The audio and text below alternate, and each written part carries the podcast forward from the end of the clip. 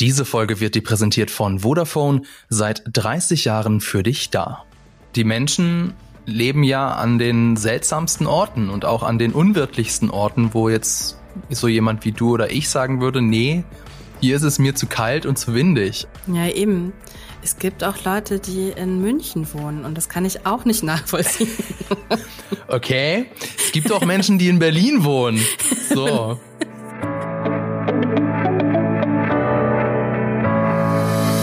Herzlich willkommen zu Die Quadrataugen, dem Podcast über Filme und Serien powered by Vodafone. Diesmal mit Laura Samide und mit Fabian Douglas. Ja, das hat ja wunderbar funktioniert. Gleich beim ersten Mal, großartig. Super, ich bin stolz auf uns. Als hätten wir es geprobt, haben wir aber gar nicht. Haben wir gar nicht, nee. Ich meine, ich frage mich, warum andere Podcasts damit so ein großes Problem haben. Das ist eigentlich super easy. Ähm, wir, wir reden hier nicht nur über unsere tollen Namen und über unsere Einsätze, nein, wir reden hier auch über die Folge 6 und 7 von Die Ringe der Macht. Dabei nehmen wir keine Rücksicht auf Spoiler. Ihr seid also gewarnt. Ja, wir sind jetzt bei Folge 7 angelangt, also tatsächlich der vorletzten Folge. Und mich hat das tatsächlich ein bisschen so überrascht, weil es sich noch nicht so wirklich anfühlt, als sei bereits viel passiert. Laura, wir haben ja jetzt äh, schon länger nicht mehr mit dir über äh, die Ringe der Macht gesprochen, weil du in ähm, deinem wohlverdienten Urlaub warst. Aber ähm, wie hat sich das denn die Reise bisher für dich so angefühlt? Oder weiß nicht, sagst du auch, es ist super geil und du bist voll hyped auf Folge 8? Ich weiß es nicht. Ich habe mit Lisa schon privat darüber gesprochen und hatte sie immer abgedatet, weil ähm, Ringe der Macht wirklich das Einzige war, was ich in Kambodscha schauen konnte, weil nämlich ähm, wow, hat mir House of the Dragon da hinten im Osten nicht drüber geliefert, ähm, weil ich wahrscheinlich den falschen Ländercode hatte und auch dann irgendwie nicht irgendwie äh, zu faul war, dann irgendwie mir noch einen VPN-Client und hast du nicht gesehen. Also das heißt, Ringe der Macht habe ich durchgängig geguckt und habe Lisa immer abgedatet, ähm, wie geil ich es finde. Ich bin total, ich bin richtig angekommen in der Serie und zwar glaube ich schon also das hatte ich im letzten Podcast, in dem ich dabei war. Das war so ab der Mitte von der zweiten Folge war ich so, aha, okay, jetzt wird's interessant. Und dann war ich dabei die ganze Zeit und fand es toll. Das freut mich sehr für dich. Und vor, vor allem freut es mich auch für diesen Podcast. Dann haben wir nämlich eine schöne Dynamik, denn äh, Weil du bin, hast es. Ich hasse es. Nein, ich bin, Entschuldigung, ich bin immer noch nicht so ganz in Mittelerde angekommen, leider. Aber vielleicht kannst du mir ja da die Augen öffnen oder vielleicht gibt es ja irgendwas, was ich übersehen habe. Aber bevor wir darüber reden, erstmal ein wenig Werbung. Erinnert ihr euch noch, wann bei euch daheim das letzte Mal das Internet ausgefallen ist? Bei mir war das nämlich erst neulich der Fall und nun, ich arbeite im Homeoffice, dementsprechend ist das nicht gut, wenn das Internet nicht da ist und ich konnte mich ja noch nicht mal irgendwie mit YouTube ablenken, bis der Fehler behoben wurde. Äh, das Ding ist aber, oft liegen die Probleme gar nicht am Internetanschluss, sondern am WLAN. Und wie schön wäre es da, wenn es eine intelligente WLAN-Optimierung auf Knopfdruck geben würde. Nun, Vodafone hat genau das im Angebot.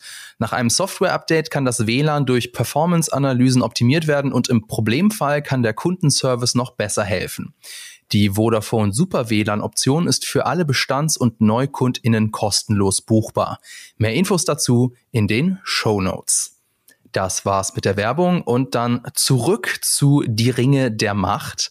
Und ähm, in der Folge 6, das war die Folge davor, ist mir ähm, ein, ein kleines Detail aufgefallen. Wollte ich mal fragen, ob dir das auch aufgefallen ist. Und zwar, als die Orks äh, da dieses ähm, diesen Turm, diese, diese Befestigungsanlage da durchsuchen.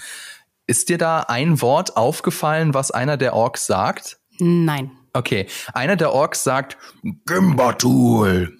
Und das ist mir sofort aufgefallen. Weißt du warum? Nein. Das ist Teil des Ringgedichts. Also die sprechen, die Orks sprechen ja mhm. dann, wenn, ähm, wenn es gerade nicht so wichtig ist, ihre eigene Sprache und dann, wenn es für den Plot wichtig ist, sprechen sie netterweise Englisch oder Deutsch, je nachdem, wie es hört. Ähm, und das ist aber ein, ein Wort aus der schwarzen Sprache von Mordor gewesen. Und der Witz ist, ähm, Tolkien hat ja, ist ja Philologe und hat die ganzen Sprachen entwickelt, unter anderem eben auch die schwarze Sprache von Mordor.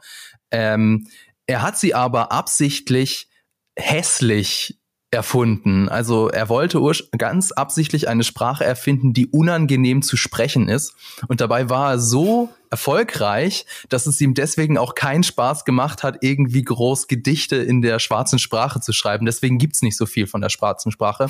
Es gibt tatsächlich also wenig mehr als die zwei Verse aus dem Ringgedicht. Die kennst du ja bestimmt. Die, also das Ringgedicht kennt ihr ja alle. Und von dem Ringgedicht gibt es zwei Zeilen in der schwarzen Sprache von Mordor. Das sind auch die, dieses, was dann im Ring eingraviert wurde. Und ich versuch's jetzt mal. Ash Nask Durbatuluk Ash Nask Gimbatul. Und Gimbatul hier, ein, Knie, ein Ring sie zu knechten, sie alle zu finden. Also der Ork sagt im Prinzip, findet sie oder so. Das fand ich cool. Wollte ich nur mit dir teilen, dass ich da so ein, ein, ein Aha-Moment hatte in der sechsten Folge. Mhm. Ja. Mhm. mhm. Interessant. Weil, äh, ja, ja, das, also das, das zeigt eben, ähm, also dass sie sich halt hier auch tatsächlich also auf der einen Seite Gedanken machen, aber auf der anderen Seite auch wirklich so alles Mögliche, was es, was sie nur irgendwie finden können, greifen und versuchen in diese Serie zu packen. Ganz ja. witzig. Ja, in der sechsten Folge ähm, ist es jetzt das, was die fünfte Folge hat ja darauf aufgebaut, dieser, dieser Clash, dieses, äh, der, der große Kampf gegen die Orks, die erste Schlacht, sage ich mal, gegen die Orks findet endlich statt. Und anders als wir gedacht haben, ziehen sich die Menschen ähm, aus der Befestigungsanlage zurück. Fand ich erstmal so taktisch gesehen einen etwas seltsamen Move, aber sie sind dann ja im, im Dorf und also wir wissen dann ja, warum sie es gemacht haben. Sie haben ihnen da eine Falle gestellt. Arondir ähm, ja, äh, bringt da den Turm zum Einsturz und äh, die Hälfte der, der Orks geht dabei drauf. Und dann gibt's eben den großen Kampf im, im Dorf und Numenor, Numenor to the rescue. Ähm, ich wollte mal fragen, wie hat dir denn die Schlacht um das Dorf, kann ich es eine Schlacht nennen oder der Kampf um das Dorf, wie hatten dir diese, diese Setpiece gefallen? Ein, eine Minischlacht. Ja. die Minischlacht. Also mir hat die Folge grundsätzlich sehr, sehr gut gefallen. Und ähm, natürlich weiß man irgendwo schon, also man hofft das und man ahnt das, dass äh, die Numenorer genau da zur richtigen Zeit dann eben auftauchen ähm, und zur richtigen Zeit dann den richtigen, die richtige Person umbringen. Ähm, dementsprechend, also das hat bei mir erstmal nicht so viel weggenommen, dass ich zwar wusste, dass sie kommen, weil das auch für mich eigentlich am Ende des Tages so eine klassische Herr der Ringe Sache ist. Im Zweifelsfall, wenn gar nichts mehr geht, musst du halt nach Osten schauen und dann wird Hilfe auftauchen. Ähm, und in dem Fall von den Numenoren. Ich fand jetzt das äh, Setpiece an und für sich.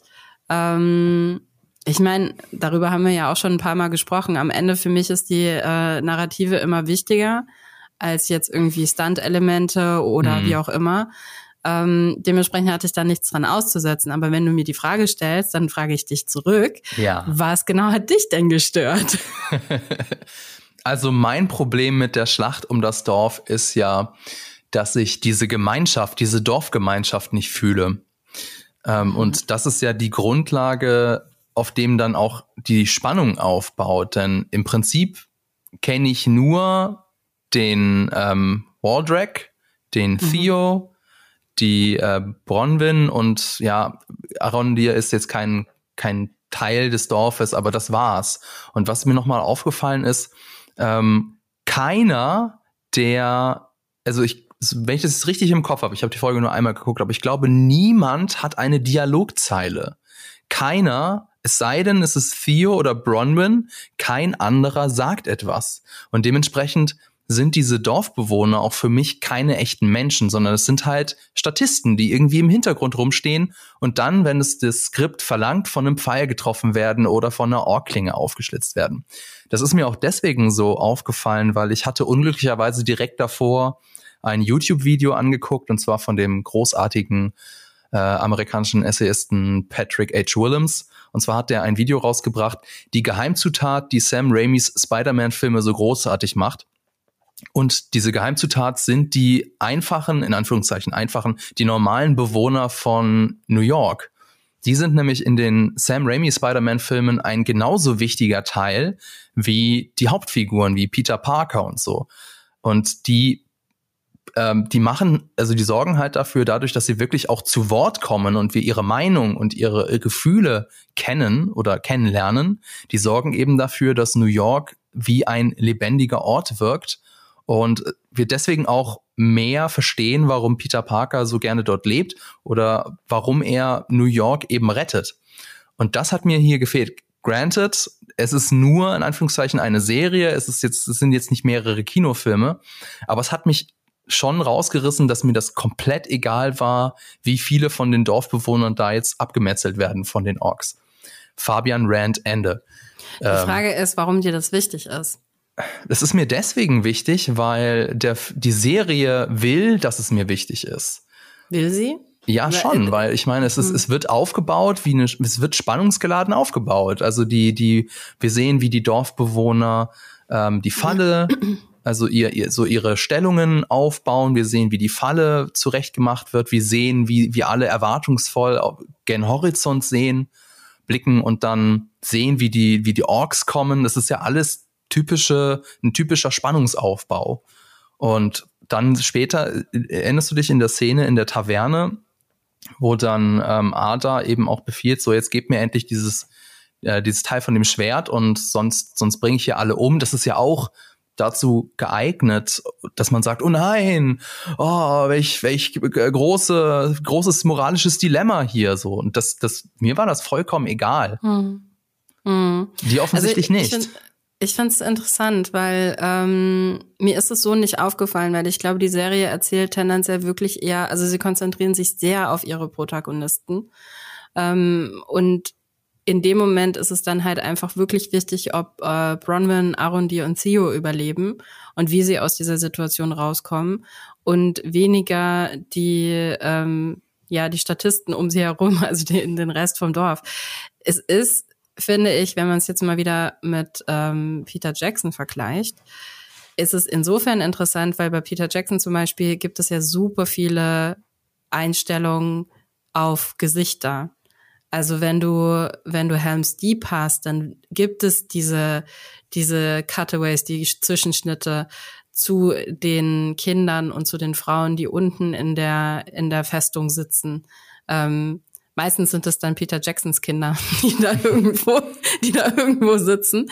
Ähm, und ähm, das gibt dem Ganzen natürlich nochmal eine andere Ebene. Also insofern würde ich dir da zustimmen, dass das auf eine gewisse Art und Weise fehlt. Auf der anderen Seite sind mir schon ein paar Leute aufgefallen und ich finde, ähm, also zum Beispiel eben irgendwie die Frau mit dem Kind ist mir aufgefallen und das hat für mich dann schon funktioniert, dass ich ein, ja eine Sympathie oder dass ich halt einfach verstanden habe, um was es da gerade in dem Moment geht, weil ich würde nämlich behaupten, dass Spider-Man natürlich das anders braucht, ja, weil bei Spider-Man ist eben genau das, was du gemeint hast. Es ist mega wichtig, dass du verstehst, warum Peter Parker für diese Menschen kämpft. Und er ist ja auch die freundliche Spinne aus der, aus der Nachbarschaft. Das heißt, die Nachbarschaft ist ein Protagonist. Die Nachbarschaft ist wichtig. Ich würde behaupten, bei Rings of Power ist die Nachbarschaft kein Protagonist und nicht so wichtig. Ja, ähm, stimme ich dir zu. Ich finde es nur seltsam, dass da gar keine, also gar kein Wert drauf gelegt wird, weil wie schwierig, wie schwierig wäre es, eine, eine einzige Szene aufzubauen oder einem von der Figuren mal was sagen zu lassen. Das würde ja jetzt nicht so viel Zeit wegnehmen und das würde ja auch jetzt den, den Fokus von den Hauptfiguren nicht so sehr wegnehmen. Ich will ja jetzt gar nicht sagen, dass wir hier eine ganze Folge brauchen, wo wir nur in dem Dorf sind und wo wir jetzt nur die gesellschaftlichen und sozialen Dynamiken des Dorfes verstehen. Aber ich, ich will halt so ein bisschen das fühlen und ich fühle es nicht. Mhm. Und deswegen macht halt auch dieses, wir müssen unser Dorf zurücklassen, so, macht halt so gar nichts mit mir, weißt du? Ähm, ich weiß nicht, ich weiß nicht, ob das wirklich das ist, was dir eventuell da geholfen hätte. Also ich glaube, ich stelle das so ein bisschen in Frage, weil ähm, nur weil du Menschen reden hörst, heißt es nicht, dass du dich ihnen verbunden fühlst. Ne? Nur weil du irgendwie auf einmal jetzt irgendwie eben die Mutter mit dem Kind, irgendwie mit dem Säugling dann irgendwie sagen hörst, irgendwie so, oh nein, die Orks kommen. heißt es nicht, dass du dann auf einmal denkst, oh, sie ist ja wirklich ein Mensch.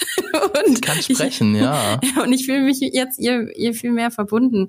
Ähm, es ist ja auch eine Frage nochmal noch dazu, ne? Also wie viele Charaktere hast du eigentlich grundsätzlich schon bei Rings of Power? Und wie viele Charaktere willst du halt wirklich auch noch stärker beleuchten und dann gleichzeitig, ähm, wie viele Nebencharaktere möchtest du jetzt wirklich auch noch etablieren und sie auch noch dazu wichtig machen für den Zuschauer. Ich, also ich kann es ich kann, ich kann's nachvollziehen, woher du kommst. Ähm, ich teils nicht, weil für mich hat das funktioniert. Für mich war das wirklich so, dass ich, ich wollte wissen irgendwie, ähm, was passiert. Ich habe mit ihnen mitgefiebert, aber ich habe mit ihnen natürlich auch nochmal einen anderen Grund, aus einem anderen Grund mitgefiebert, weil ich halt gerade jetzt in der ersten Staffel von Rings of Power verstehe ich halt diese großen machtpolitischen Zusammenhänge und die interessieren mich halt. Also schon so vorher dieses Ganze irgendwie, ähm, dass natürlich jeder Dummy von Anfang an schon gecheckt hat, dass die Southlands ähm, äh, Mordor werden. Ja, also das ist da irgendwie äh, spätestens, wenn du die Tunnel siehst, spätestens, wenn du das äh, Nachbardorf siehst, wie es irgendwie ähm, zerrüttet worden ist, wird dir ja irgendwie klar sein, okay, da geht's gerade bei den bei den Orks und Ada geht's da ja gerade um mehr. Ja, also wir wollen diesen diesen Landstrich besetzen und ähm, dementsprechend diese machtpolitischen ähm, Momente, die finde ich interessant ich finde interessant, dass ich auch schon verstehe, dass ähm, die Harfoots in die Richtung laufen. Ja, also wenn du richtig zuhörst und irgendwie verstehst, wenn du die Orte kennst, irgendwie auf der Karte von Mittelerde, wenn man die halt irgendwie sich schon mal genauer angeschaut hat, auch die eben aus dem zweiten Zeitalter, dann versteht man ja schon so langsam irgendwie, hey, das sind die Zusammenhänge und so kommt das Ganze irgendwie am Ende alles zusammen und das sind die, das sind die Auswirkungen, die es da geben könnte. Und das ist das, was ich im Moment gerade viel, viel interessanter finde und viel mehr versuchen will zu verstehen, okay, wie, wie, wie rutschen denn jetzt diese verschiedenen äh, ja, Mächte da irgendwie zusammen? Wie kommt jetzt Numenor ins Spiel? Was genau führt jetzt irgendwie dazu, dass Numenor sich da irgendwie einmischt? Wo landen die eigentlich? Ähm, wo in diesem ganzen in diesem ganzen Kosmos ist jetzt irgendwie ähm, wo, wo kommt, wo ist Galadriel, ja? Also wo, wo kommt die jetzt irgendwie an? Wo kommen die anderen an? Ähm, das war was, was mich schon bei Herr der Ringe immer total fasziniert hat. Ich glaube, ich mag einfach auch Karten. ich finde immer Karten toll. Und ich finde es einfach toll, darüber nachzudenken, wo ist das jetzt? Oder auch sowas zum Beispiel wie, ähm, also dieser, dieser neue Ort, den sie jetzt da geschaffen haben, ähm, Ostiris, ähm, also diese, diese Burg, also diese, diese Festung, ne, also wo mhm. die Elben dann eben irgendwie äh, über die Southlands irgendwie wachen. Das ist ja, wenn mich jetzt nicht alles täuscht, der Turm, in dem Frodo und Sam dann später auch mal auftauchen. Ich bin mir nicht sicher. Ich habe gegoogelt und meine Recherche hat ergeben, dass äh, sich die Serie diesen Ort ausgedacht hat. Ja, ja, natürlich, die hat sie sich ausgedacht, aber auf der anderen Seite ist es aber jetzt auch nicht. Hast du auch mal geschaut, wie der Ort bei äh, Herr der Ringe heißen soll? Nee, das habe ich nicht. Weil es gibt Minas Morgul, das ist auf der anderen Seite von den, von den Bergen. Ähm, dann hast du äh, Kiris Ungul, das ist da, wo, ähm, das ist dieser Durchgang. Und das ist eigentlich, ich glaube, der, Boah, das müssen wir jetzt schnell gucken, damit wir hier keinen Quatsch erzählen. Aber ich glaube, dass nämlich der Turm immer nur die ganze Zeit Kiris Ungul, also dass es nach den, der der Wachturm von Kiris Ungul quasi ist. Kann das sein? Dass er gar nicht richtig benannt ist? Und ich würde behaupten, dass das der Turm ist, in dem Sam Frodo wiederfindet. Hm, das also ist ausschließen kann ich jetzt nicht. Äh, da müsste man halt wissen, äh, wie weit ist das Ganze jetzt ähm, ach, das ist ja alles noch nicht gebaut. Minas Morgul beziehungsweise Minas Tirith und so gibt's ja alles noch gar nicht. Insofern genau. schwer zu sagen. Es ist nicht, ähm, also ich würde sagen, es ist nicht auszuschließen, aber vielleicht übersehen wir ja irgendwas äh, in, in, in der Tolkien-Lore. Insofern, wenn ihr das wisst, dann schreibt uns doch gerne einen Kommentar und lasst uns an eurer Weisheit teilhaben, denn es wird euch überraschen, aber alles wissen wir auch nicht. Insofern ähm, kann es gut sein, aber vielleicht auch nicht. Vielleicht ist es halt ein. Ich meine, jetzt, wo ich es gerade sage, nun der Turm fällt ja zusammen. Insofern kann es nicht der Turm sein, ne? Aber du meinst, die Naja, haben, die Orks haben auf den Ruinen von dieser Befestigungsanlage dann den neuen Genau. Turm. Okay, verstehe. Genau, genau. Das, also Ja. ich glaube, es ist der gleiche Ort. Ich glaube nicht, dass es genau das gleiche, der gleiche Turm ist. Mhm. Aber ich glaube, es ist der gleiche Ort, weil wenn du dich, wenn du dich erinnerst, so wie Peter Jackson das halt gezeigt hat, ist es ja auch ein Turm, der eigentlich schon so ein bisschen zerfallen ist und wieder so geflickt aussieht. Das ist, ähm, ich jetzt, äh, ich kann dir nicht sagen, woher, aber ich, es wird bestimmt eine Befestigungsanlage der Menschen gewesen sein. Ich glaube, die Menschen haben ja nach der Niederlage von Sauron an, an den Füßen des Schicksalsberges, haben sie ja auch nochmal Befestigungsanlagen gebaut. Eben um zu gucken, was treibt sich so in Mordor herum? Unter anderem ja äh, Minas Morgul, das da ja noch gar nicht Minas Morgul hieß. Und ich glaube, es ist vermutlich eher ähm, eine Befestigungsanlage aus der Zeit und nicht eine, die von Elben gebaut wurde. Aber glaubst du nicht, dass auch das wiederum auf diesem Turmgelände schon gebaut worden ist? Ah, who knows? Müs müssten wir Tolkien fragen. Insofern, wenn du die Handynummer von Ihnen hast, dann Ja, ja, okay. können wir ja mal anrufen. Ähm, was du vorhin gesagt hast, was du so spannend fandest, dass ja die, die Ha- Haarfüße auch in die Richtung laufen. Also ich muss gestehen, mir war das gar nicht so klar. Aber jetzt in der Folge 7 wissen wir es ja, weil der Hain, auf den sie ja die ganze Zeit zugelaufen sind, der ist von so Pyroklasten nennt man das, also von diesen über von so Vulkangesteinsbrocken verwüstet. Und offensichtlich so weit können sie noch nicht sein. Fand ich auch ganz interessant. Ähm, ja, der Rudrin spricht eben am Ende der Folge 6 aus. Wir haben uns ja auch immer gefragt, was ist denn das für ein komisches Schwert? Was macht das? Jetzt wissen wir es. Also die ähm, Esther war ja bei uns zu Gast und sie hat ja die Theorie, also von Esther von Moviepiloten, sie hat ja die Mhm. Theorie eben präsentiert, dass dieses Schwert so ein Schlüssel sein könnte, der den Urudruin, den dann späteren Schicksalsberg zum Ausbrechen bringt. Und ja, also herzlichen Glückwunsch. Die Theorie war richtig. Mhm. Ähm, jetzt muss ich nur mal kurz gucken. Wurde das nicht auch schon in einer, Vor äh, in einer früheren Folge angedeutet? Inwiefern? dass wir schon gesehen haben, dass es da eben diesen, diesen Schlitz in der Wand gibt und dass wir ähm, das schon verstanden worden ist, ich glaube von Theo auch schon verstanden worden ist, dass äh, das Schwert da der Schlüssel sein könnte. Ah, ja, aber wir wussten noch nicht genau, was macht es. Also Ja, ja, öffnet, okay. öffnet es jetzt Ja. eine Tür in ein geheimes Königreich und da lassen sich jetzt die, die Orks nieder oder so. Insofern, das Wäre genau ja super wussten wir noch nicht. gewesen. Hätte man die Tür danach zumachen können. Ja, und alle hätten friedlich ihr Leben leben können, aber nein. Ähm, jetzt hat, hat jetzt leider die, die Südlande verwüstet.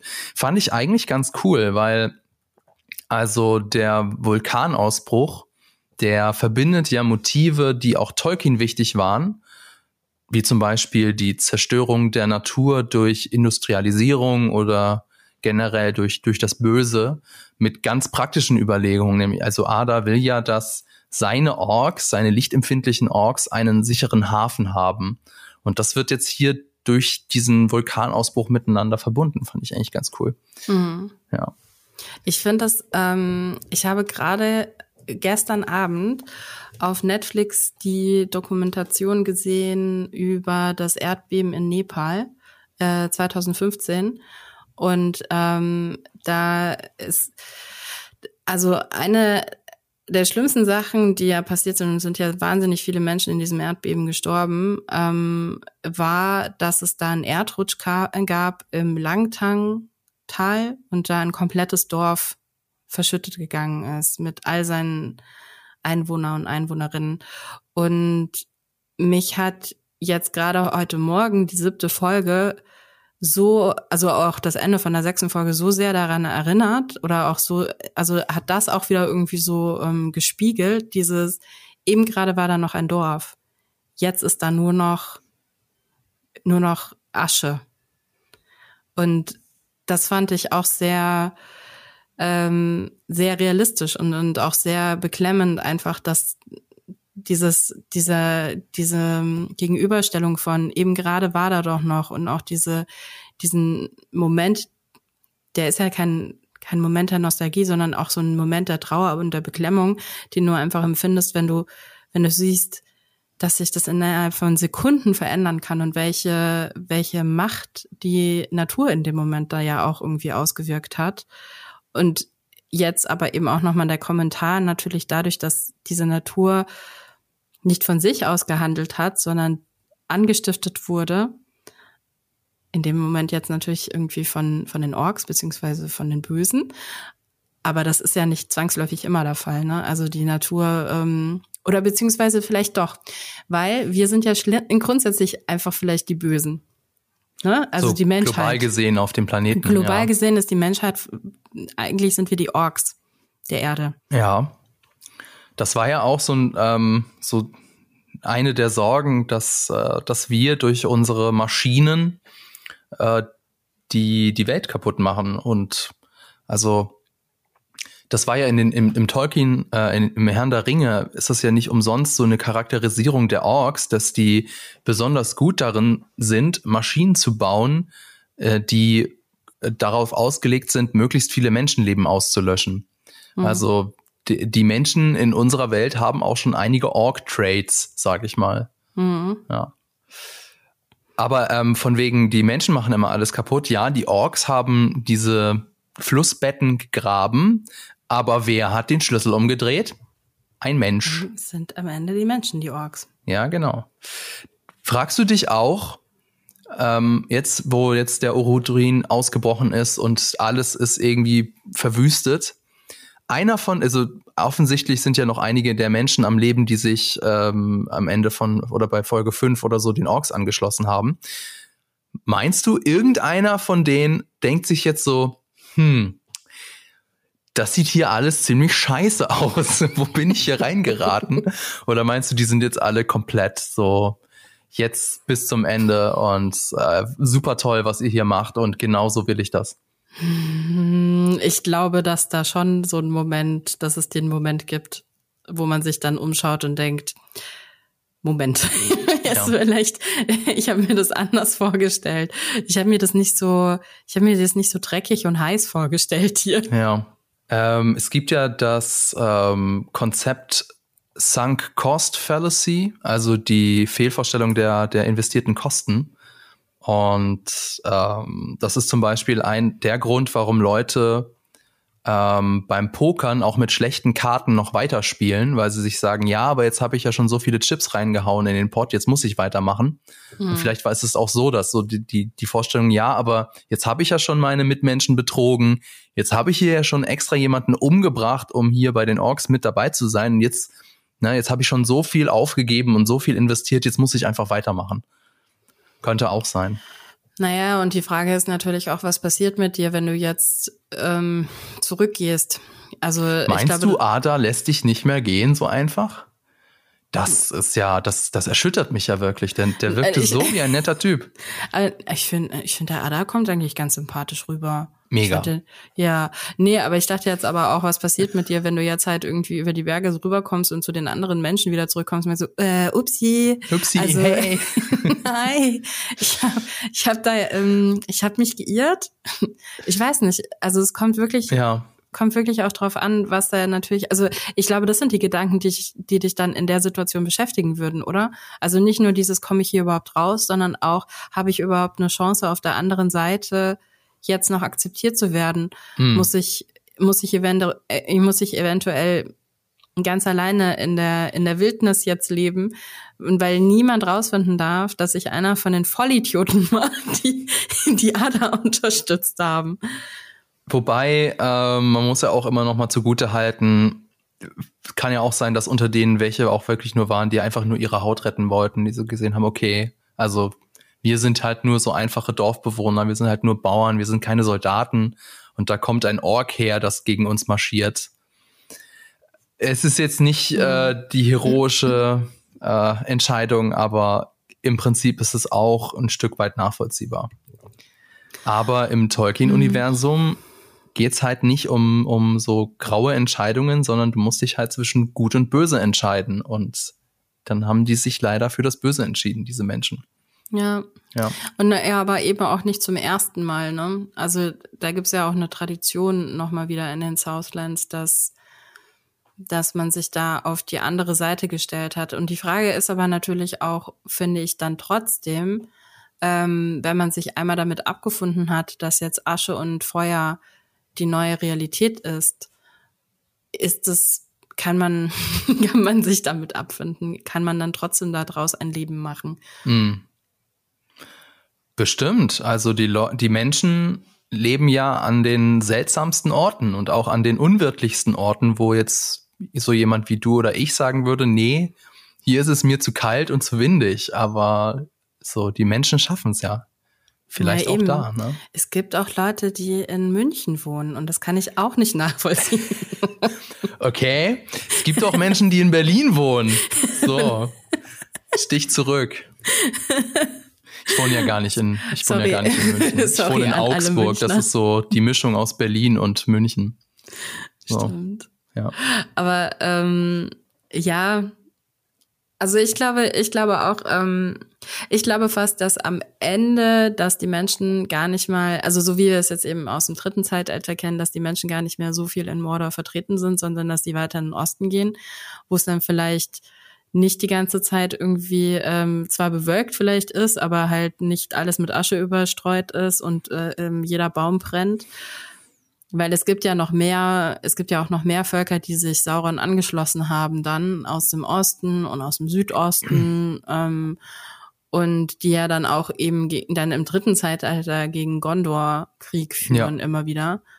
Und es gibt ja auch noch Teile von Mordor, die nicht verwüstet sind, sondern es gibt ja so eine Art Kornkammer in Mordor. Mhm. Vielleicht mhm. werden da auch einige halt zwangsumgesiedelt, um dann da die, ja, den Weizen anzubauen oder was auch immer man da anbaut, mhm. um dann die Ork-Armeen zu ernähren. Ja. ja. Kann ja auch sein. Ja. Und dann ist es jetzt vielleicht auch nicht so doll, aber ich meine, dann hast du da deinen, deinen Daseinszweck. Da glücklich. Ja, kann ja. ja sein, dass sie da glücklich sind. Also am Ende ja, vielleicht war es war es okay für sie. Vielleicht war ja. es die eine okaye Entscheidung. ähm, möchtest du noch ein bisschen über, über, über Durin und Dieser abnörden? Oder generell ähm. über den Storystrang äh, in, im Durin. Nebelgebirge? Ähm, ja, möchte ich. Ich möchte immer gerne über Durin sprechen. Ich mag ja. Durin sehr. Also wir haben ja, glaube ich, ich weiß nicht, ob wir das waren oder wo ich das gehört habe, dass ähm, irgendjemand hat ja mal gesagt, vermutlich werden sie den Durin, den, den Schauspieler, deswegen gecastet haben, weil der eben mit Elrond und mit mit äh, mit dieser so gut funktioniert. Und da gab es ja wieder diese kleine Szene, in der äh, dieser und du, also seine Durins Frau und er sich so ähm, ja über über den Durins Vater abgekotzt haben. Das fand ich auch sehr schön. Es war, war, wir haben einfach eine gute Chemie, die beiden zusammen. Das ja. passt, passt sehr gut. Kann ich mir sehr gut vorstellen, dass die Mann und Frau sind oder Zwergenmann und Zwergenfrau sind. Ja, ja, auf jeden ja. Fall. Ich finde, auch, ich finde auch die, auch alle drei zusammen haben einfach eine ganz äh, gute Chemie ja. miteinander. Und ich muss auch sagen, dass ich dann, also ich meine, da, also es gab ja schon ähm, viel Gerede auch darüber, was so die Dialoge angeht in Rings of Power, dass sie teilweise dann doch sehr hochgestellt klingen. Äh, sehr, heißt das so hochgestellt? Hochtrabend. Gestelzt. Hochgestochen? Gestelzt, hochgestochen klingen. Und ähm, dann finde ich es eigentlich immer ganz erfrischend, wenn dann dazwischen irgendwie äh, Dorin und Elron und äh, dieser vorbeikommen, die schon eher auch auf eine gewisse Art und Weise manchmal in sehr modernen Ton anschlagen.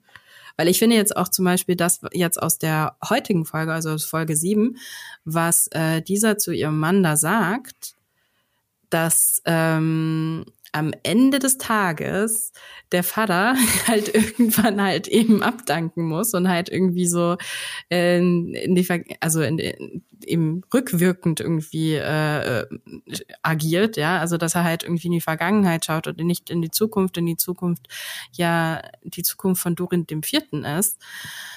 Das fand ich irgendwo auf eine gewisse Art und Weise schon fast modern, wie sie das rübergebracht hat. Ging es dir da mhm. auch so? Ja, schon, weil ja, so traditionell sagt man ja so, okay, ähm, was, was denken meine Vorfahren und ich muss, muss meine Ältesten stolz machen.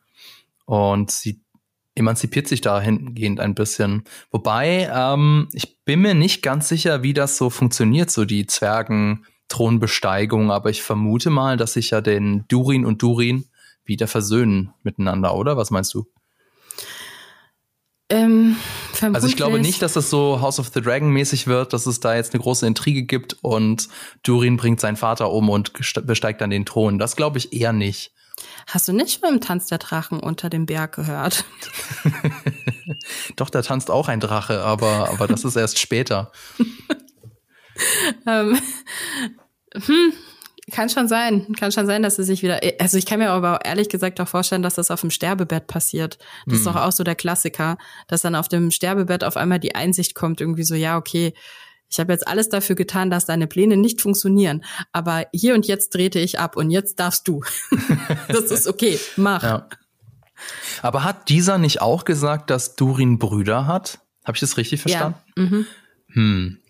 Ist jetzt, also wenn dann jetzt der eine, sage ich mal, in Ungnade fällt, ist dann nicht der nächste dann der Thronerbe? Also die Frage hm, ist, er heißt ja auch schon Durin. Ah, Durin und Durin und Durin. Wie die mitten, also das muss ganz schön schwierig sein, so sich da anzusprechen. Ja, ne, bei den Zwergen. Ich wollte noch was anderes, ähm, auf was anderes zu sprechen kommen. Und zwar, wir sehen jetzt in der Folge 7 ja die Mithril-Ader.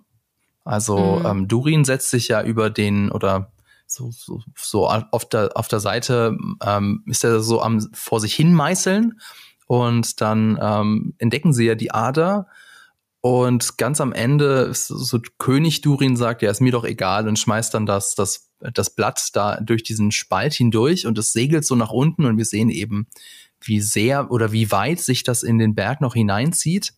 Und ganz unten dann ähm, fällt es ausgerechnet dem Ballrock vor die Füße. Äh, wie fandest du das denn eigentlich? Ich habe eigentlich damit gerechnet, dass die Ballrocks irgendwann auftauchen und zwar schon seit Folge 6. Ähm, oder warte, ja, seit Folge 6. Und zwar, weißt du warum? Nein. Weil ich, ich nämlich kurzzeitig verstimmt darüber war, nachdem Elrond und Durin darüber gesprochen haben. Ähm, also vor allen Dingen, nachdem Durin der Dritte sagt, nein, das ist zu unsicher. Wir, wir schürfen jetzt nicht weiter nach Mithril, sonst fällt hier der ganze Berg noch ein. Und ähm, Dorin dann sagt, aber es ist halt super wichtig für die Elben und die Elben sagen so, ey, wir brauchen das halt wirklich auch, um zu überleben. Und dann war ich kurz vor, äh, verstimmt über die Aussage von, von äh, Gandalf, ähm, in der ja dann sagt, ja, die, die Zwerge haben hier zu tief geschürft. Ja und haben etwas wieder, haben wieder etwas zum Vorschein gebracht, was schon in Vergessenheit geraten war. Und ich denke mir nur so, mm, Moment, weil offensichtlich, Gandalf, gut, du warst halt noch nicht da, deshalb weißt du das nicht. Ähm, aber das war gar nicht, waren gar nicht unbedingt die Zwerge, die das unbedingt machen wollten. Das war nicht die Gier der Zwerge, sondern es war wirklich auch unter anderem eben auch die Elben, die danach gefragt haben.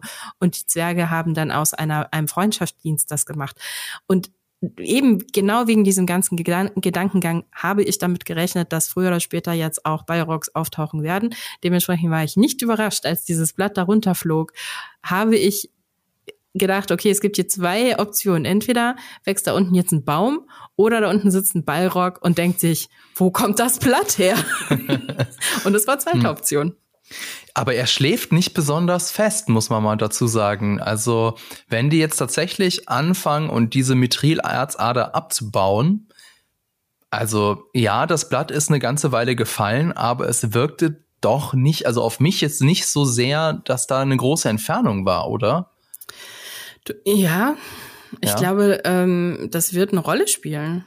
Das wird definitiv eine Rolle spielen, dass man, dass sich die Zwerge da auch gegen die Balrogs durchsetzen müssen, weil es gibt hm. ja, es gibt ja auch nicht nur einen Balrog, es gibt ja mehrere. Ach, ist das so? Ja, im dritten ich dachte, Zeitalter. Es sei nur, es sei, ja, okay, Entschuldigung.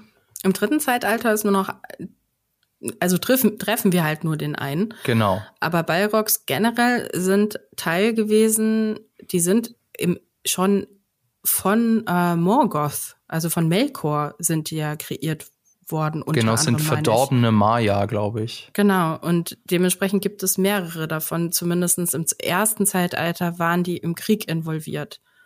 Genau, aber so, ich habe das ähm, beim letzten Mal oder beim vorletzten Mal halt ich, äh, so so überflogen, dass die meisten von denen auch dann im ersten Zeitalter erschlagen worden sind. Insofern sind Aber da wirklich noch so viele übrig? Weiß ich gar nicht. Denkst du, dass es nur noch dieses eine, dieser eine Ballrock da unten ist, der dann ja, wieder einschläft? denn was anderes haben wir ja nicht gesehen Gandalf in den Herr der Ringe-Filmen.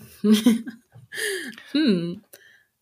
Ich also nee, jetzt, also anders, jetzt okay, denken, jetzt mal ernsthaft, anders gesagt, ähm, ich hätte, ich fände es etwas seltsam, wenn also da unten jetzt mehrere Ballrocks sind mhm. und die mhm. Zwerge müssen sich jetzt innerhalb den, der Ereignissen dieser Serie mit einem Ballrock herumschlagen und die sind ja krass gefährlich und dann mhm. erschlagen sie den Ballrock und dann, und dann sagen sie so, wunderbar, so, zack, zack, zack, das ist jetzt erledigt und jetzt wird hier weitergegraben und dann wecken sie noch einen Ballrock auf, der dann endgültig ihnen den Rest gibt. Das fände ich ein bisschen too much, muss ich gestehen. Mhm. Du nicht. Ich habe nee, ich habe jetzt mal gerade recherchiert. Also scheinbar sind die meisten Balrogs tatsächlich im, im Krieg gefallen im äh, ersten Zeitalter und offiziell und da sind wir wieder jetzt natürlich in der Serie Offiziell gibt es im zweiten Zeitalter keine Balrogs. Also man kann sich nicht daran erinnern oder man hat, wurden, sie wurden nicht erwähnt. Und dann gibt es wirklich nur diesen einen Balrog, der noch da ist. Aber meine Theorie ist, dass mir das schon sehr zufällig vorkommt, wenn es so viele Balrogs gab, dass nur ein einziger überlebt hat und sich da unten in dem Berg versteckt hat. Ich könnte mir schon vorstellen, dass es noch andere gibt, die sich in anderen Bergen verstecken oder weiter im Osten sind. Hm. Also ich kann mir das einfach nicht vorstellen, dass nur einer davon irgendwie sich so random irgendwie in diesem Berg irgendwie versteckt hat. Und jetzt, warte, und jetzt wieder zu dem, was du gesagt hast. Du glaubst, dass sie nicht gegen den Balrog kämpfen werden im, in der Serie, weil... Weiß ich nicht.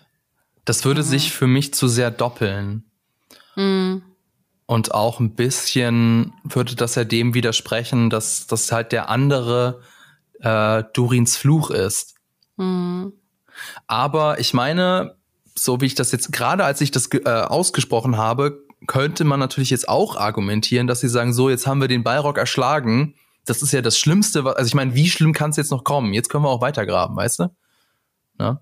Aber mhm. ähm, nee, ich glaube auch nicht, dass sie gegen ihn gewinnen. Ich glaube, das ist der gleiche. Also das okay. meinte ich gar nicht. Ich äh, dachte jetzt nicht, dass sie, dass die Zwerge den Ballrock erschlagen, weil so. die, ich glaube, die Zwerge sind nicht in der Lage dazu.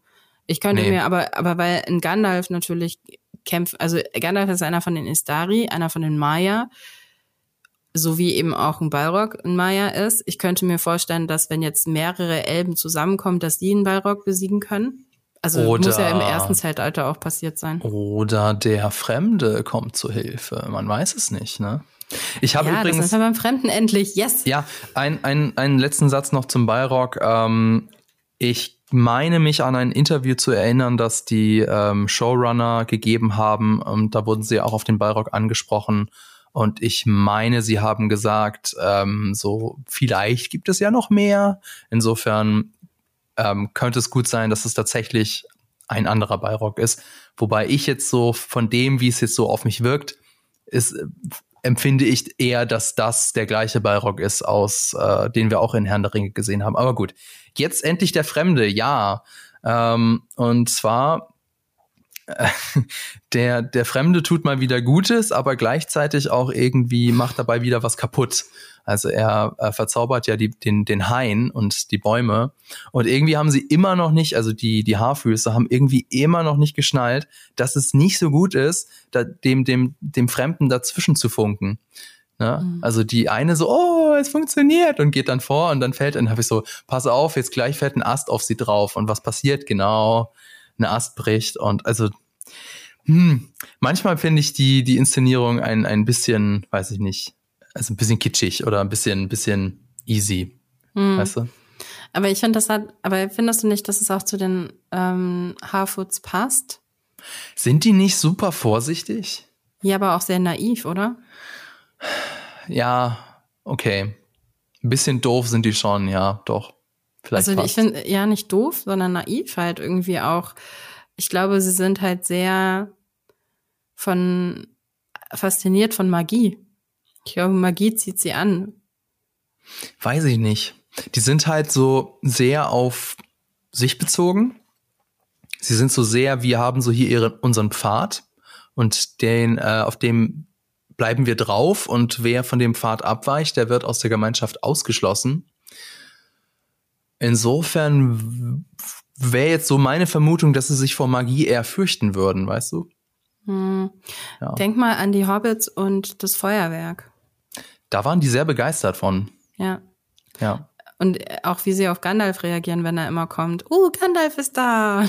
Also in den Filmen. Ich weiß nicht konkret, wie es in den Büchern ist, ehrlich gesagt. Da wird er auch schon, sage ich mal, so Gandalf wird so eher schräg angeguckt, weil er halt ein Fremder ist, der von außen kommt. Sowohl als auch. Also die Kinder sind in den Büchern auch begeistert von ihm. Ähm, aber stimmt, die älteren Hobbits sind oft auch so ein bisschen skeptisch und ein bisschen misstrauisch ja. irgendwie, wenn wenn er kommt, bis auf Bilbo natürlich. Bilbo ist äh, Fan. Weil Bilbo und, halt cool ist. Und dementsprechend ist Frodo auch Fan. ähm, aber ja, nee, das stimmt schon. Aber auf der anderen Seite, ich denke mir, also Feuerwerk und das, was er jetzt im Moment gerade der Fremde so macht, wenn er dann halt eben irgendwie ähm, Sterne arrangiert irgendwie oder wenn er halt jetzt irgendwie versucht, irgendwie den Baum wieder zum Leben zu erwecken und zu heilen. Das sind so, das sind so magische Momente, die gerade weil sie auch irgendwas mit Natur zu tun haben.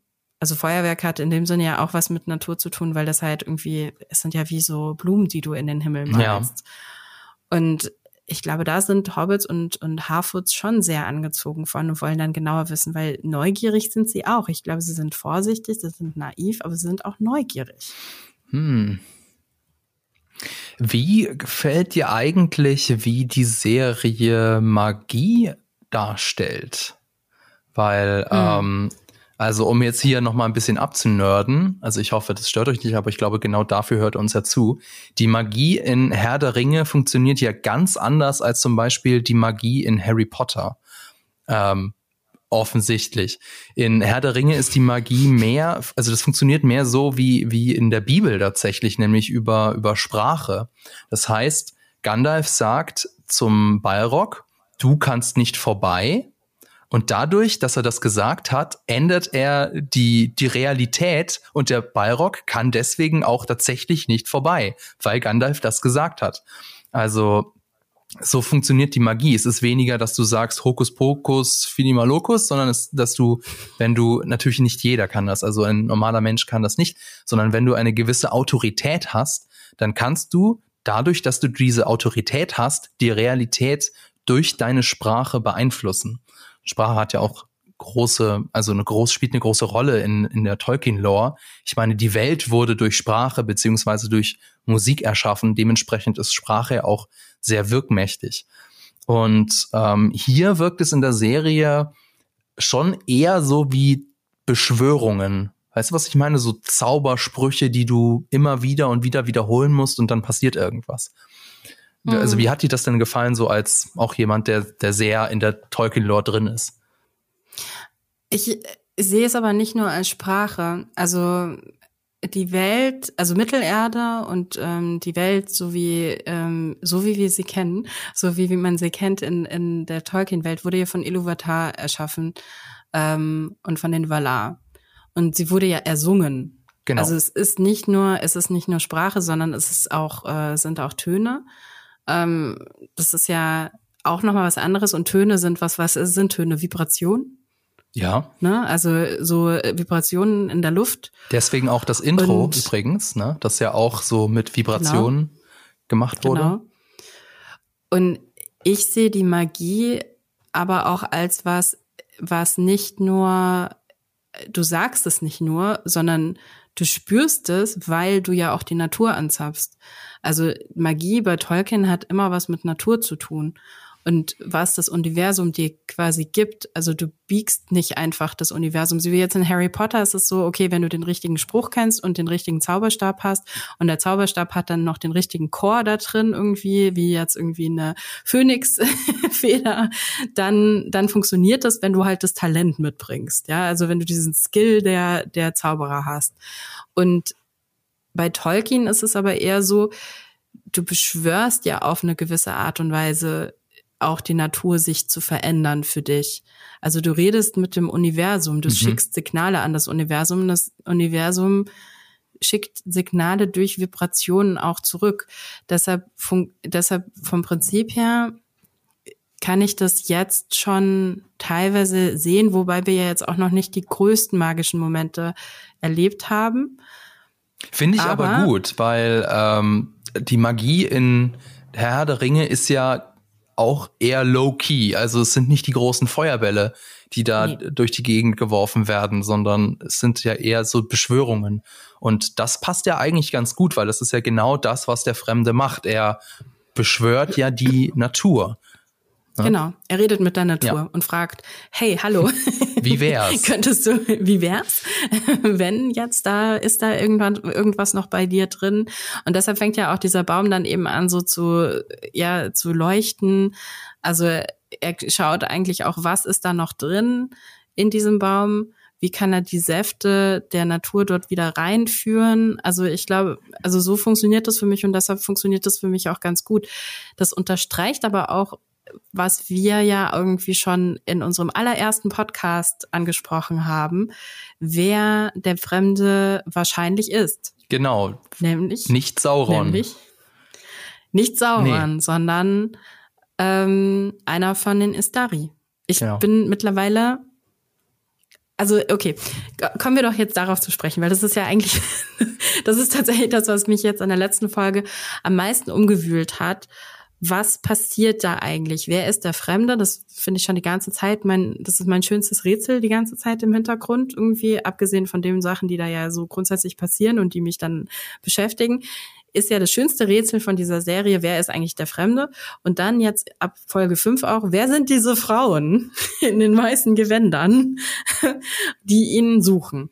Und wir wissen jetzt ja, dass diese Frauen aus Ruhen kommen, also noch östlich von Mordor. Also wir wissen es, weil du in irgendwelchen Interviews das gesagt hast. Also es ist nicht, also nicht du, sondern gelesen hast. Ich habe das gesagt. Genau, du hast es in dem Interview gesagt. Nein, weil du es gelesen hast in dem Interview. Wir wissen es nicht, genau. weil es in der Serie gesagt wurde.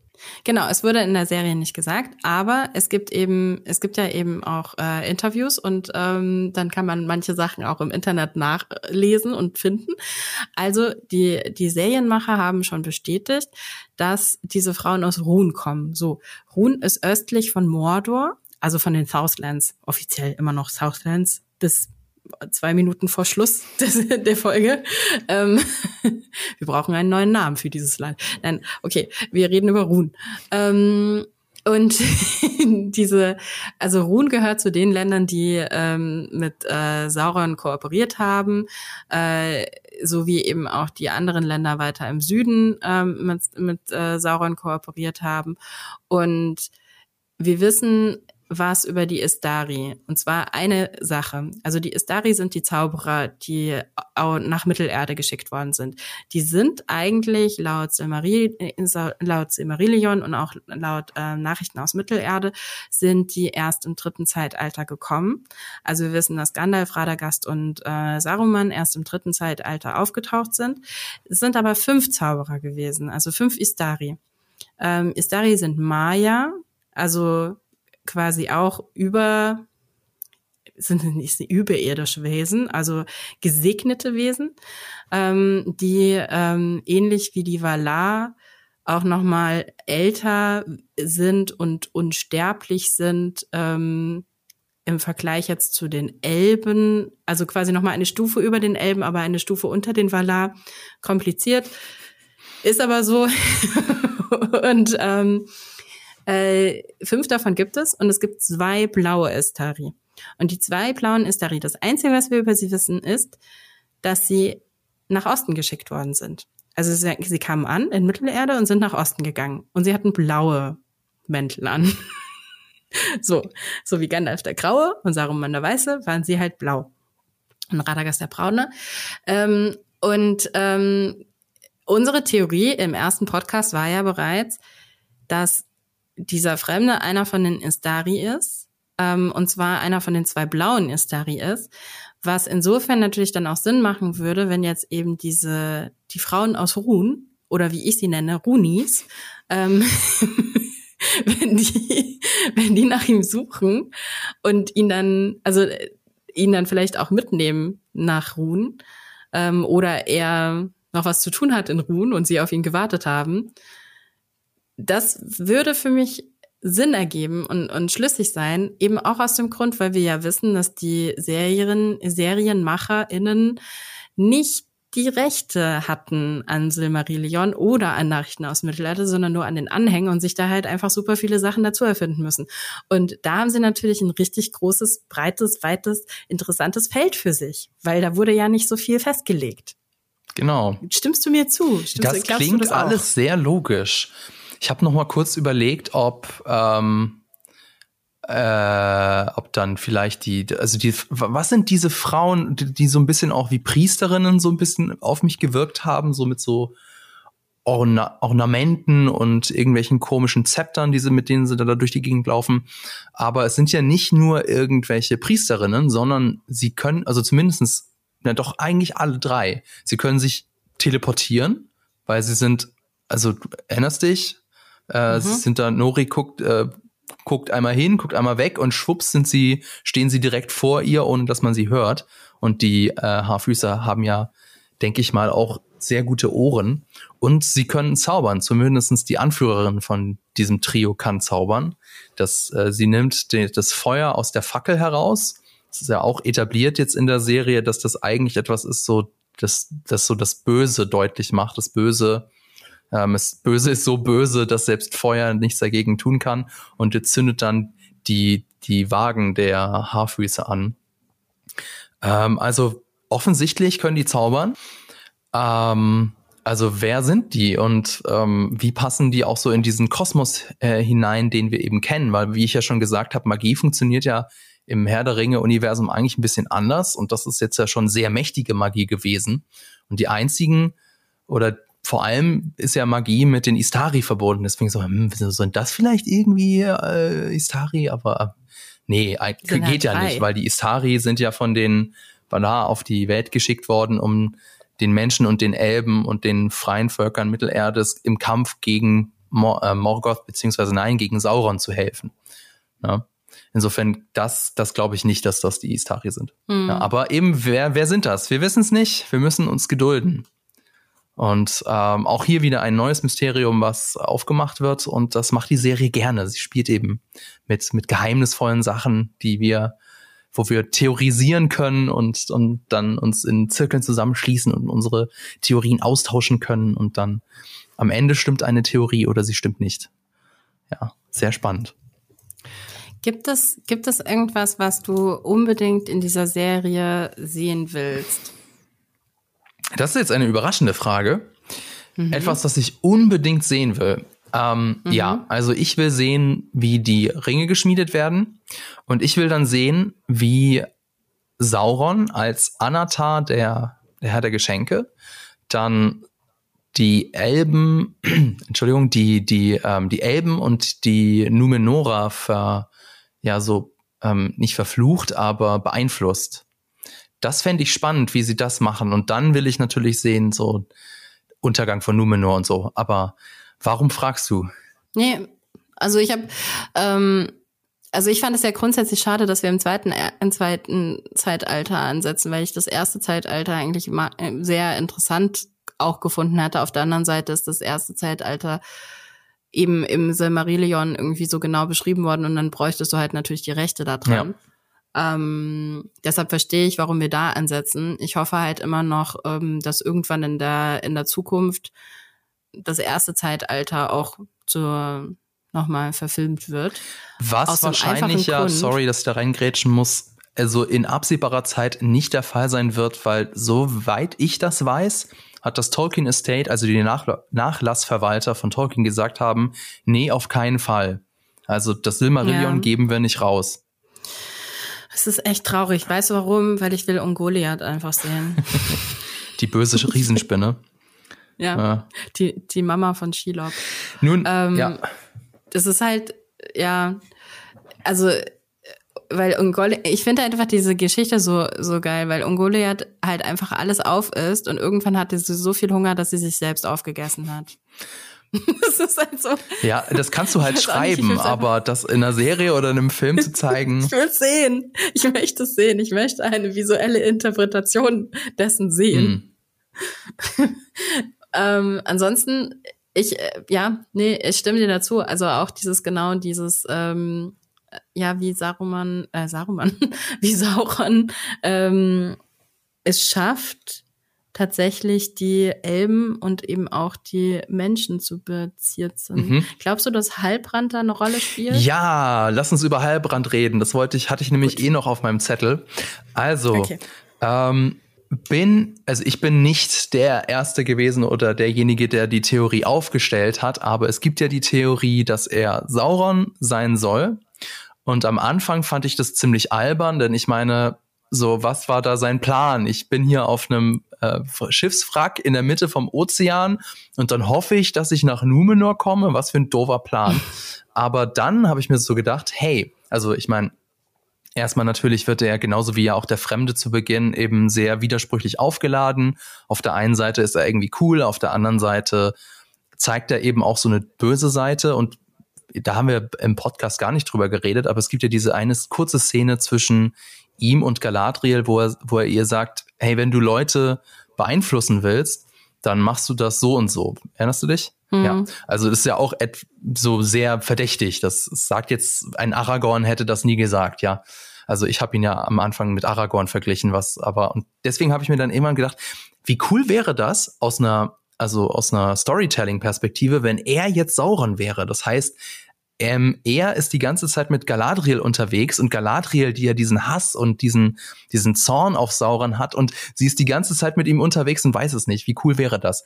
Aber also es wird ja immer, wie soll ich sagen, nicht offensichtlicher, aber es gibt ja immer mehr Indizien dafür, dass er tatsächlich Sauron ist. Ähm, wie, wie siehst du das denn? Also sagst du ja, es gibt immer mehr oder wie, wie, wie bist du da so? Ich fände es sehr, sehr, sehr schlau, wenn er Sauron wäre weil es ist ja, also das, was wir wissen, ist, dass Sauron verschwunden ist.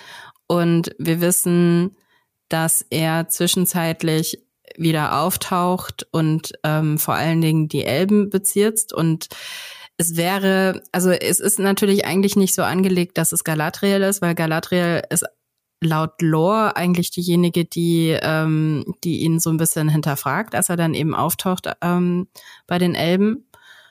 Und ich fände es nicht, ich fände es akzeptabel, wenn man hier die Lore ändert und dadurch, dass wir Galadriel halt ein, als eine von den Protagonistinnen von der Serie haben, dass sie auch eine derjenigen ist, die ähm, von Sauron direkt verführt wird, weil das gibt ihr natürlich auch nochmal eine ganz andere Tragik, weil sie natürlich, sie sucht die ganze Zeit nach ihm und dann stolpert, stolpert sie mehr über ihn und erkennt ihn nicht. Das wäre, ich fände es für sie interessanter als für Heilbrand selbst, mhm.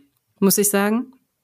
Und sie ist aber natürlich eben, sie ist ja unsere Protagonistin am Ende. Ne? Ja. Also sie ist eigentlich diejenige, um die die Serie im Moment gerade irgendwie vor allen Dingen aufgebaut ist. Es gibt natürlich noch andere Protagonisten, aber sie ist vor allen Dingen die Protagonistin, wo wir am, am nächsten dran sind.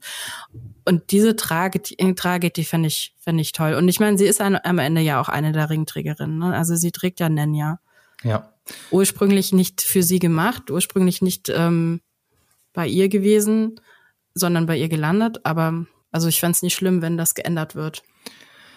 Vielleicht lass uns doch noch mal so ein bisschen zusammentragen, warum er Sauron sein könnte. Also auf der einen Seite ja. ähm, ist eben etabliert worden, dass er ja er stiehlt. Also er geht den einfachen Weg aus Situationen heraus. Also er stiehlt, ähm, er hat dieses Siegel gestohlen auf Numenor oder er ähm, verprügelt die die, die ähm, Schmiedegesellen.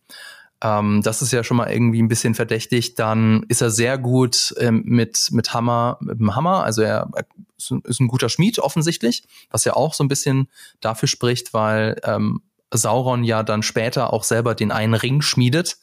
Und es ist auch ein bisschen verdächtig, dass hier ein, ein Hochgeborener, ein Wohlgeborener, Hochwohlgeborener so gut mit, ähm, ja, mit, mit der Schmiedekunst umgehen kann, was ja wirklich harte Arbeit ist.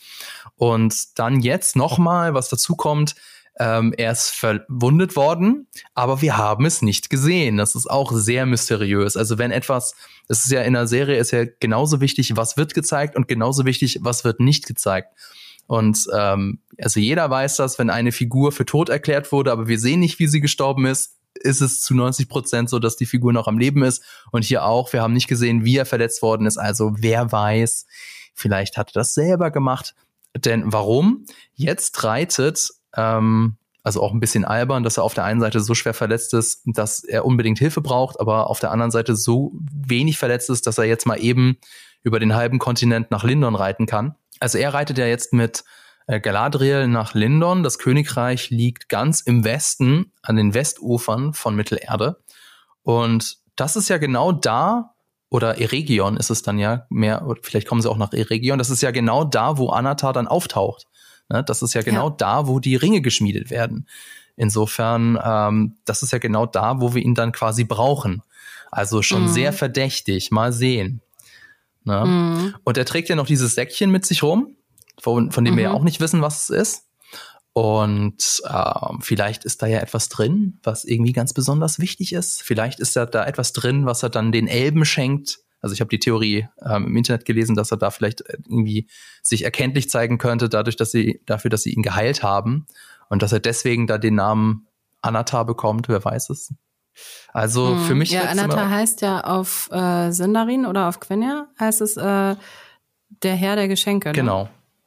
Also für mich mhm. wird es immer offensichtlicher, dass Halbrand Sauron ist, was, äh, wie du schon gesagt hast, also auf der einen Seite aus, aus Sicht von Galadriel ein cooler Twist ist. Auf der anderen Seite wirkt er jetzt für mich nicht so wie das, also wie so der, der, das pure Böse, weißt du? Mhm. So vom, wenn ich mir jetzt Sauron vorstelle, denke ich jetzt eher nicht an, an Heilbrand. Mhm. Also was Heilbrand hat, ist ähm, dieser Blick.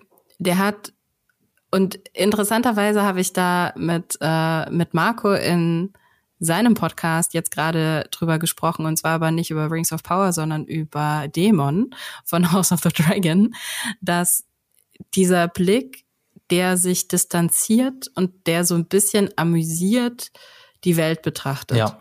Also das macht Halbrand nämlich ähnlich wie Dämon, ähm, Damon, ähm, Dämon.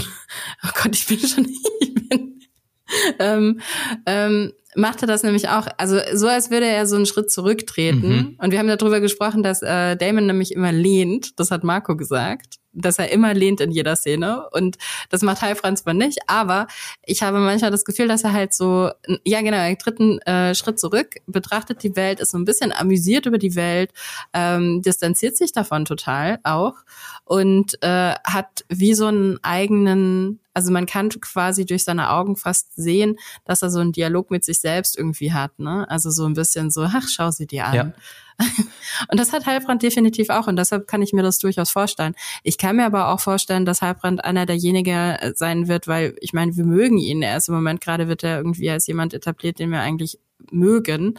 Ähm, vielleicht genau auch wegen seiner, seinem unterschwelligen Humor, dass er einer von den tragischen Figuren wird, die dann zu den ähm, Nazgul werden. Genau, das ist auch eine Theorie, dass er einer der, dass er das, ähm, der Anführer der Ringgeister werden könnte, weil ähm, in den Aufzeichnungen in irgendeinem Brief von ähm, Christopher Tolkien oder vielleicht war es auch äh, J.R. Tolkien selber, hat er gesagt, dass äh, der Anführer der Ringgeister ein, ein König aus Numenor sei oder ein, ein äh, wichtiger wichtiger Mann aus Numenor. Insofern würde das dann ja ähm, so noch nicht passen, aber vielleicht kommt er ja noch mal zu Numenor zurück, wer weiß. Ähm, ja, was du mit dem Blick gesagt hat, hast, also ja, stimmt, total. Der hat sowas, äh, der, ich glaube, der kann, wenn er will, der Schauspieler kann sehr fies gucken. Wenn du das zum Beispiel mit Aragorn ver, vergleichst, Aragorn hat ähm, so so ein sehr weiches, so einen sehr weichen Blick, so sehr mhm. gütig. Und das mhm. hat Heilbrand überhaupt nicht. Der hat, hat sowas, sowas Fieses in seinem Blick. Ich finde es gar nicht, ich, ich finde das im Moment gerade ist es noch nicht fies, sondern das ist eher so hm, distanziert. Spöttisch. Ich im Moment gerade, ich, auch nicht spöttisch, ich würde es im Moment gerade noch als distanziert besch äh, beschreiben, als etwas, was auch so ausgelegt werden kann, dass natürlich, wenn er jetzt wirklich irgendwie äh, dieses Schicksal hinter sich hat, dass er einer von denen waren, die halt eben schon mal verführt worden sind und er diese Schuld mit sich auf sich geladen hat und mit sich trägt, ähm, dass er deshalb eben immer dieses alles erstmal irgendwie beobachtet. Er ist ein Beobachter, der noch nicht gleich sofort agiert. Ja. Vielleicht, weil er erstmal abwägen muss, wie er jetzt am besten die anderen Leute manipulieren kann oder wie er das so drehen ja. kann, dass es für ihn am besten ist am Ende. Wer weiß. Ja. Ja, hm? ja was meint denn ihr? Also überzeugt euch jetzt unsere Argumentation? Glaubt ihr auch, dass Halbrand Sauron ist oder habt ihr eine eigene Theorie? Schreibt es uns doch gerne. Denn ich würde sagen, wir sind jetzt hier am, ans Ende gekommen. Und tja, jetzt nur noch eine einzige Folge. Also bin sehr gespannt, was jetzt kommt, weil so die große Schlacht, die haben wir ja schon, also in Anführungszeichen die große Schlacht haben wir ja schon gesehen. Bin jetzt sehr gespannt, wie was was im Finale jetzt äh, noch groß gezeigt wird. Ähm, ja, weiß ich, Laura, wie wie du freust dich natürlich auf Folge 8, ist, ist ja klar, ne? Ich freue mich. Ich habe auch schon, ich habe einen, ähm, ist kein Trailer, sondern so ein Mini-GIF äh, äh, gesehen. Ähm, wo man eventuell Sauron sieht. Uh, also wird er doch schon in Folge äh, in Staffel 1 enthüllt. Das wäre ja Vielleicht. Oh. Eventuell, also man sieht auf jeden Fall, man sieht, warte, jetzt muss ich noch mal Oder gucken. ist das das aus dem Prolog, wo er die Treppe runterschreitet? Nee, m -m. Okay. Also man sieht die ähm, also der Teaser ist It is Time und man sieht die Silhouette. Hm. Muss ich mal googeln, bin gespannt. Ich bin auch sehr gespannt. Ja. Ich bin sehr, sehr, sehr gespannt. Ja, also wie gesagt, ich gehöre zu diesen, ich weiß nicht, ob es wenige Menschen sind. Ich gehöre auf jeden Fall vielleicht zu diesen wenigen Menschen, die im Moment gerade Rings of Power sehr genießen und finden, dass das eine Serie ist, die ich auf jeden Fall weiter noch schauen möchte und mehr wissen möchte. Und im Moment gerade finde ich es richtig toll. Ich finde es toll inszeniert. Ich finde ich finde ähm, ich finde es richtig schön anzuschauen auch. Also jetzt auch gerade in der letzten Folge gab es ein paar Nachtszenen, die man auch gesehen hat auf dem Fernseher. Funktioniert ja nicht immer. Ja. also sieht natürlich, es sieht am Ende ist es natürlich irgendwie so ein gepolischter Look, ne? Also es sieht künstlicher aus jetzt als bei House of the Dragon, aber man sieht was. Ja, das ist ja auch nicht das Schlechteste. Ja, dann kannst du dich ja freuen, weil es wird ja mindestens fünf Staffeln geben, oder? Habe ich das richtig im Kopf? Yes. Ja, ich glaube. Ja, also da wird's noch ordentlich zur Sache gehen. Und das, was wir jetzt in der ersten Staffel gesehen haben, ist ja also wirklich Kinkerlitzchen verglichen mit dem, was da noch kommt. Und was da noch kommt, wird richtig, richtig episch. Also es bleibt spannend und ähm, ja, wir können gespannt sein auf das, was uns da ja vorgezaubert wird. Dann würde ich sagen, war's das für dieses Mal. Wenn es euch gefallen hat, dann lasst uns doch einen Kommentar da, schreibt uns eine Rezension bei Apple Podcast oder folgt uns bei Spotify. Vielen Dank fürs Zuhören, danke an das Team im Hintergrund und natürlich an Vodafone. Bis zum nächsten Mal.